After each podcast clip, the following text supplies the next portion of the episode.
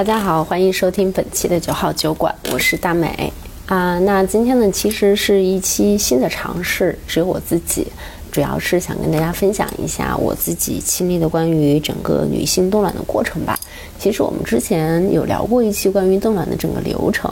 嗯，冰冰作为陪伴者跟旁观者也分享了他对整个事件的观察。那这一期呢，我其实是想尝试一次用独白的方式，更多的是跟大家来分享一下在整个冻卵过程前后我个人的主要是心理上的一些变化。嗯，首先在做这个决定之前呢，我反复的问过了自己很多次，我为什么想要在现在的这个时间节点来做这件事情？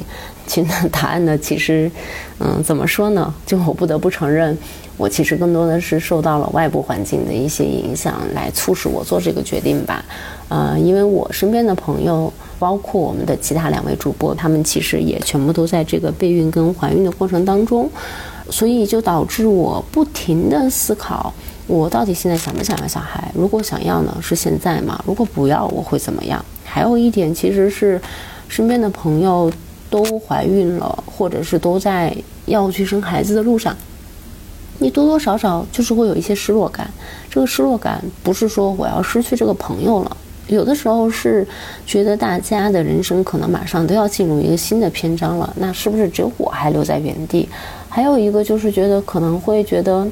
以后大家都有小孩了，那是不是以后可以一起玩的机会也就越来越少了？总而言之吧，产生这个思考跟焦虑，最初真的是一个外部因素。但是外部因素启动我来思考这个事情之后呢，我也会回到自身来想，那嗯，关于我自身的。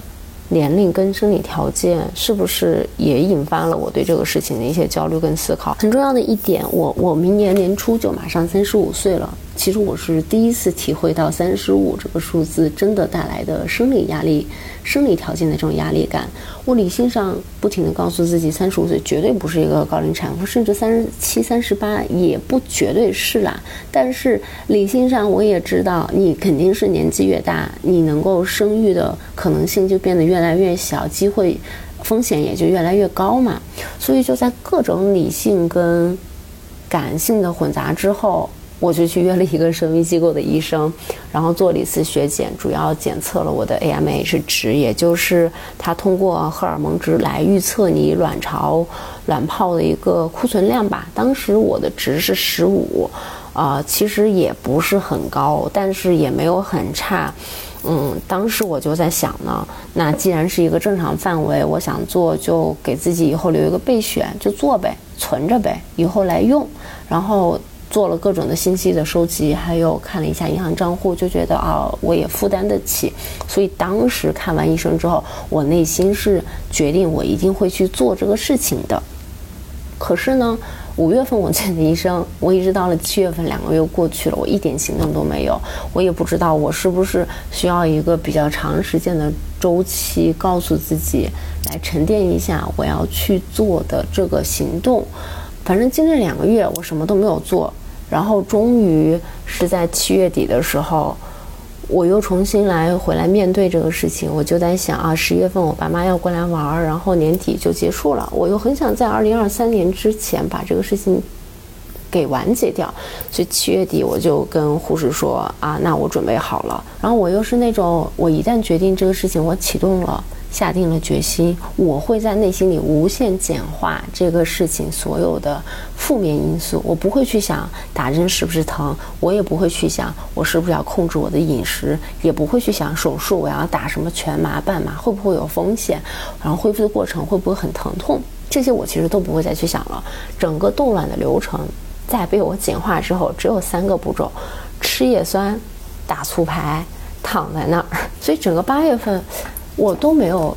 再去特别的想这个事情。当然了，这个过程当中，你其实还是要像正常备孕一样去戒酒、戒咖啡、保持运动、多吃优质蛋白跟蔬菜等等，就是一个备孕的过程没有很痛苦，因为还是平时的作息也比较健康的规律，并没有产生特别大的不一样。但唯一两个就是要戒酒跟戒咖啡。其实戒咖啡这件事情也没有那么难难，而且其实护士有有提到，呃，你每天还是可以摄入一杯咖啡因的这个量是没有问题的，很容易的就可以把它平替成无咖啡因的咖啡，还是相对容易的。但是戒酒这个事情对我来说不是特别的困难，但是有。两次我还是会觉得稍微有一点痛苦，主要是因为我不是一个呃重度的酒精摄入者，但是，嗯，这个心情是什么呢？平时不喝也就不喝，也不会想，但是心情是什么呢？就是你平时不喝，你知道我是我不想喝，但是现在他不让你喝酒。是觉得你不能喝，你就更想要去得到这个东西，所以大概在整个过程当中，我还是有两次没有忍住去喝了酒的。有一次是有一天朋友在我们家做了一顿特别好的，呃牛排的晚餐，然后就真的很想配一杯红酒。那天我是喝了一杯酒的。还有一次是，呃。八月份的时候去悉尼玩嘛，然后在回来的路上结束整个旅程，有一点疲惫，但是又有一点放松。就在机场的时候，候机的时候就很想喝一杯酒，觉得可以让我整个旅程做一个完美的结束。所以整个过程当中，我还是有喝了两次酒精的。嗯，嗯其他的饮食什么的这些，我觉得就比较好保持吧。所以这这些对我来说问题都还不是很大，只是出现了两次想要喝酒的这么一个场景。但是，在八月中旬偏下旬的时候，整个等待的过程当中，我有一个非常，啊意外的情绪的动摇点吧，也还是外界给到我的。然后我就觉得，哎，我这个人好像真的不咋地，特别容易受外界的影响，没有什么稳定的这个内在的这个驱动哈。嗯，起因是这样的，就是有一天在跟一个人聊天的时候，就聊起了冻卵这个事情，然后他就跟我说啊，我最近读了一篇文章。我不是给你任何的这个评判，还是这个呃说这个说你不好啊？我就是跟你分享一下这个文章里的观点。他说呢，他读这个文章说冻卵这个事件呢本身就是一场消费主义陷阱，因为卵子在解冻之后存活率可能还挺高的，但是你在解冻之后你的活性会活性会下降，所以你在结合受精卵的过程当中，你的失败率会高很多。所以说白了，就是你花了很多钱以后，最终的结果其实并不会太好。但是，在现在这个过程当中，大家增加了很多关于女性自由、独立女性、生育自由，然后为自己的未来，呃，留一个呃备选是什么女性生育的唯一的后悔药。冠了很多这样的头衔之后，导致现在很多大家就会来追捧这个事情。啊，就是一次再次构建消费主义陷阱的这么一个事件，啊，所以呢，其实当时我听完这个事情之后，我就开始问，我是掉入消费主义陷阱了吗？我觉得反正我可能真的是定力也没有很大。还有一个原因是我有两个朋友。都比我大，他们大概今年是三十八，比我大个三四岁的样子。但是他们的 AMH 值都比我高，可能是二十跟二十四，两个人分别是。他们在今年做怀孕的这个过程当中呢，也都取出了十几个卵子，啊，有一个是一次植入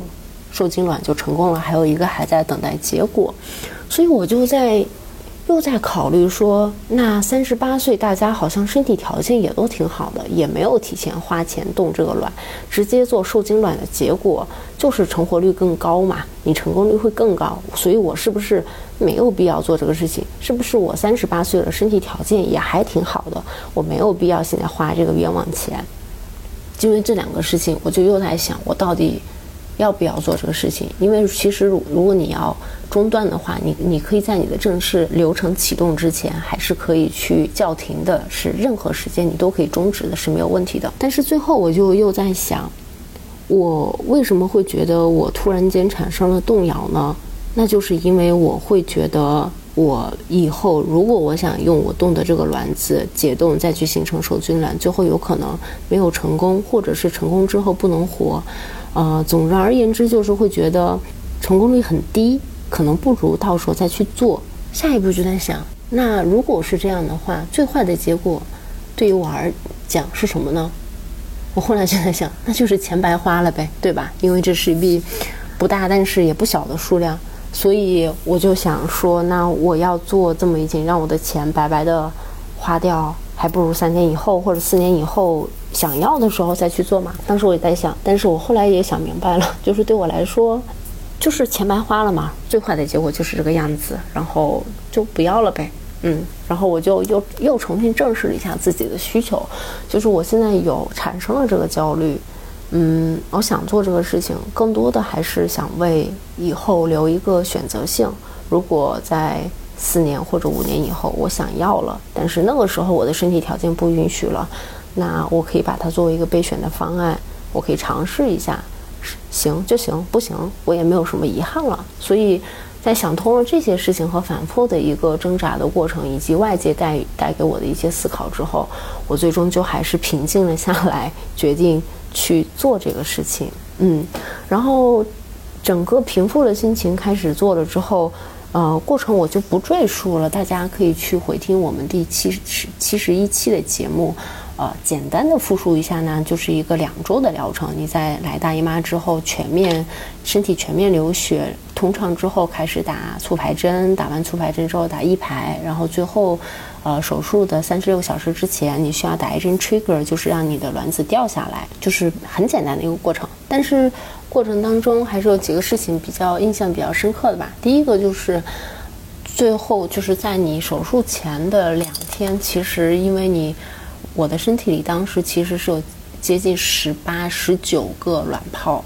这是什么概念呢？就是嗯，每一个大的有两厘米之多，小的也有。十、十三、十五、十六、十七、十八毫米，就大概一点一点几厘米这么大。你有接近二十个这么大的东西在你肚子里的时候，真的觉得非常的胀。我没有那种疼痛啊这样特别的感觉，但是最后两天的时候，脑袋里只有一个想法，就是赶紧做手术，赶紧取出去。因为当时，呃，手术的前一天我来公司上班，我从公交站。来到公司，我有一个红绿灯，我想小跑两步过去。我在跑的过程当中，我都会觉得我的肚子好坠、好坠、好坠。所以最后几天真的会有一种腹胀的感觉，我甚至都觉得我的肚子鼓起来了。嗯，就是这种迫不及待想要把它取出来的心情，还是很 很难控制的。第二个就是打针的过程吧，就是大家很多人听到自己要给自己打针这件事情，心里就会有一种莫名的恐惧感。但其实当我拿到针的时候，呃，打进去的时候是是没有觉得疼的。嗯，粗排针可能稍微有一点粗。有有那么一两针还是有感，而且我也比较瘦，没有什么脂肪，还是有感觉到针头跟我皮肤的那种摩擦感存在的。但是疼痛，我觉得就还好。呃，不过呢，我其实自己说是这么说哈，疼痛感是可以忍受的，但是还是有点对自己没有下得去手，还是请了朋友帮忙，每天帮我打针。那我觉得也还好啊，我没有觉得它很可怕，就是每天定时定点做这个事情就好了。另外一个就是。关于啊手术是要全麻还是半麻的？因为我我是在整个的过程当中，我都有咨询我一个做过的朋友，他所有的回复都可以给我一针强心剂，让我提前大概知道是一个什么样子，然后身体的反应，还有一些呃准备吧。所以其实手术的全麻和半麻，我当时纠结了挺久，因为你在去扫描你的卵子的成长状况的时候，会给你两个选择，一个是 vaginal scan，一个是啊肚皮的 scan。当时，呃，我第一次是选择了这个叫叫是叫阴超吧，就是从下面进去看你的卵子的发育情况。第一次是医生做的，一点都不疼；第二次是一个护士做的，真的巨疼无比。所以当时做完之后，其实医生跟护士都有觉得。呃，建议我考虑全麻，但是当时我咨询我的朋友之后，他说，其实你打了半麻，以我们这样的一个小体积，你基本上也是什么都不知道了。然后手术当天，我就是选择了半麻。然后躺在那个地方，真的打完全打完半麻之后，我整个人没有失去意识，但是很快就已经模糊了。整个手术的过程当中，所谓的什么针头啊，或者是呃害怕呀这种紧张完全没有，基本上就是躺在那里很迷糊，什么都不知道。一直到了结束喊我起来站起来走，我才有反应到哦已经结束了。所以我是没有在整个过程当中。体会到特别的痛苦的，当然我知道这很多是个体的差异，特别是呃在术后很多人会有这种腹水的感觉，觉得巨疼无比。我觉得我可能还算比较幸运的吧，这个感觉我也没有，我更多的是那天有一点点恶心，回家之后稍微小吐了一下，然后就躺着了，会觉得有一些疲惫，嗯，有一些头晕吧。然后躺了两天之后，基本上我感觉身体恢复的差不多了。但是我第三天还是第四天，我就有点作，我就回了健身房。我想着说，在跑步机上走个十五分钟，然后我就又练了两组拉背的这个动作，然后我就不行了，整个体力就垮掉了。我就回家又躺了半天，后来又休了两天。第七天的时候，我感觉到我的体力是完全恢复了，但是前面的那种疲惫感不是那种。发烧或者是感冒的那种疲惫感，它有点像你在得了新冠之后，你就总感觉你的体力不太够用，你需要休一会儿再去做一件事情。然后大概我觉得我是有一个七天的一个恢复的周期的吧，啊，现在已经完全没有问题了。最后的结果其实我觉得对我来说也还是蛮不错的，因为当时。我以为我只能取出来十个左右的这个值吧，就是平均的，可能很多大家都是一个十、十二、十四这样，然后最终我取出了十八个卵泡，然后成功的，呃，卵子是有十六个，然后现在已经在冻着了，嗯，所以这这个结果对我来说真的还是蛮不错的，已经超超过了我预期的十个、十二个这样，嗯。个人的打算就是我会存一个五年的周期，嗯，就是大概五年之后可能就三十九岁、三十八、四十，就是这个样子吧。到时候我觉得，那已经真的就到了可能生育年龄的一个坎儿上，嗯，所以那个时候再去决定到底想不想要，啊，想要就试一下，不想要那就捐掉或者是销毁都可以的，嗯，就是留一个未来的可能性。然后回到今天，我想要最终聊的这个问题，就是很多人都在讲说冻卵是唯一你可以在女性生育上做的一个后悔药这个事情。我个人并没有完全这样觉得，我真的他是觉得它给你多了一个可能性。如果你有伴侣，如果你有合适的精子的捐赠者，我还是会建议大家去直接冻受精卵，因为成功率真的会高很多。你既然已经过程都是一样的，为什么不把整个最后的这个成功率提高的更高一些呢？那没有这个合适的精子的选择者，像我现在这种情况的话，我觉得我就是只是留一个可能性，但是我并不觉得它有夸大的所谓的后悔药这么庞大跟宏观的意义。很多东西也就随缘嘛，你有选择就做，没有选择就就那样，也不是不行。这就是我整个动卵前后的一些，啊小的心理状态的变化和，呃，想要跟大家分享的吧。本期节目就是短小精悍的一期，就到这里啦。感谢大家收听，下期再见，拜拜。